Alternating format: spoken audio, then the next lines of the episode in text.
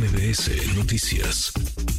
Le agradezco estos minutos al eh, diputado Héctor Saúl Telles, diputado del PAN, que dio pues eh, una aguerrida eh, discusión, argumentación en comisiones la semana pasada a propósito de estos dineros, de estos recursos. diputado Héctor Saúl, ¿cómo estás? Muy buenas tardes.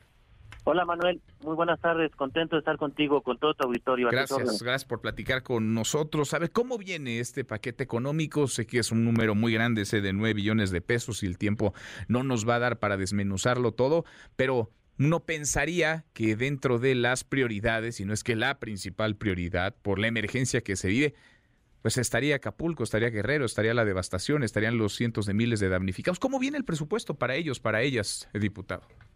Pues fíjate que como bien lo mencionas, Manuel, es una desgracia, es realmente inaudito que el pasado viernes no se nos haya presentado un dictamen que ya trajera un contenido sobre un fondo específico para, para la reconstrucción, para ayudar a los damnificados en Acapulco.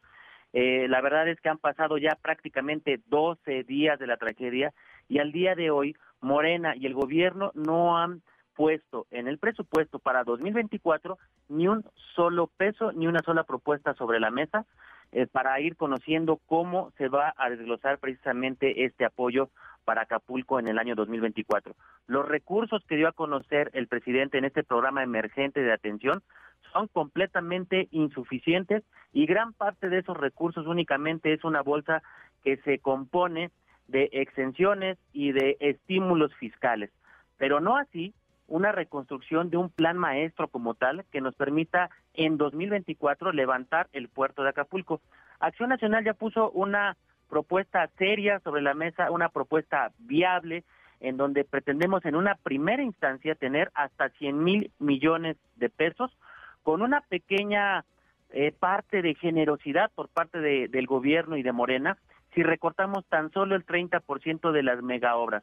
Esto no es para detenerlas, no es para que no siga su construcción, sino simplemente tomar 30% de esos recursos que podrían ascender hasta 85 mil millones de pesos y después complementarlos con 15 mil millones de pesos más con un ajuste a los gastos de operación que tiene el propio gobierno en este discurso de austeridad que tanto han manejado durante los últimos años. Con eso podríamos tener de saque 100 mil millones estimado Manuel. 100 mil millones si es que consideran lo que, lo que apuntas. Ahora, han dicho, porque escuchábamos la argumentación de algunos legisladores de Morena y del PT el mismo viernes en comisiones, que habrá dinero, que sí, que después, que no era el documento final lo que votaban en comisiones, pero se pregunta, pues ¿por qué no? Digamos, desde ese documento que están elaborando, incorporar los, los recursos, las prioridades, eh, las posibles bolsas a, repartir. ¿Por qué, ¿Por qué no lo hicieron? Es decir, ¿qué argumentaban ellos, eh, diputado? Pues mira, seguramente y de forma muy lastimosa, tengo que comentarte, Manuel, que ellos están esperando todavía la propuesta que salga de la oficina presidencial, mm. la que les haga llegar la Secretaría de Hacienda por órdenes del presidente. Es decir, que los diputados de Morena, que incluso hay muchos diputados de Guerrero y varios son de la zona de Acapulco, no han hecho una propuesta propia, algo que defienda a los acapulqueños y a los guerrerenses. Nosotros ya hicimos esa propuesta, nuestra coordinadora del Frente Amplio por México, Xochitl Galvez, también hizo una propuesta complementaria y no nos queremos quedar cortos, Manuel. Yo creo que incluso esta primera bolsa de 100 mil millones de pesos, si hubiera voluntad, se puede acrecentar todavía hasta 200 mil millones de pesos más en el año 2024 y te voy a decir eh, de dónde podríamos sacar 100 mil millones de pesos adicionales. Si, si nosotros ponemos un candado desde ahora en el presupuesto, de que todos los recursos excedentes que haya durante 2024, no, no todos, sino, sino un, un 50%, una buena parte de estos recursos, que pueden ser de, de, carácter petrolero o tributarios, porque hay que recordar que el precio del petróleo, el, el, el barril, está completamente subestimado, lo pusieron en 56.7 dólares por barril, obviamente eh, el promedio está en más allá de 70 dólares por barril, ahí puede haber recursos excedentes que podemos canalizar a eh, Acapulco. Pero también el gobierno tiene 178 fideicomisos actualmente en existencia y en operación. De ahí, Manuel, hay 558 mil millones de pesos radicados únicamente en esos 178 fideicomisos del propio gobierno.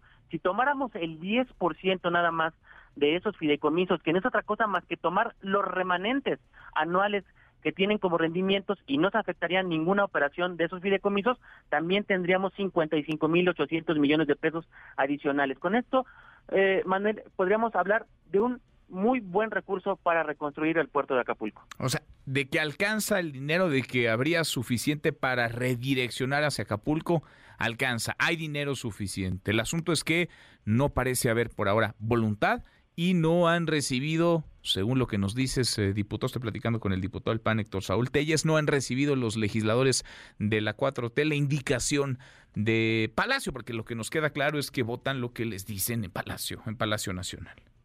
Pues sí, pues fíjate que eh, aquí se marca en este presupuesto y, y, dice, pues dicen bien que con hechos, con amores se debe de reflejar eh, en el presupuesto pues se refleja se refleja con recursos y si no hay ni un solo peso para Acapulco es porque no es prioridad del presidente ni de Morena. Aquí las prioridades en este presupuesto son nuevamente para las mega obras, 120 mil millones de pesos al tren Maya, casi más de 100 mil millones de pesos nuevamente la refinería que supuestamente ya estaba inaugurada y 545 mil millones de pesos en gasto social. Nos parece que es un presupuesto completamente electoral.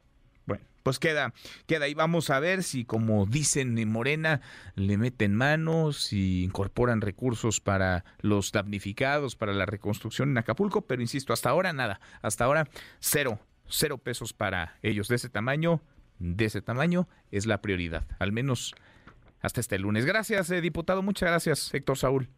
Gracias, Manuel, y pues vamos a seguir luchando por ese fondo para Acapulco. Gracias, muy, muy buenas tardes redes sociales para que siga en contacto: Twitter, Facebook y TikTok. M. López San Martín.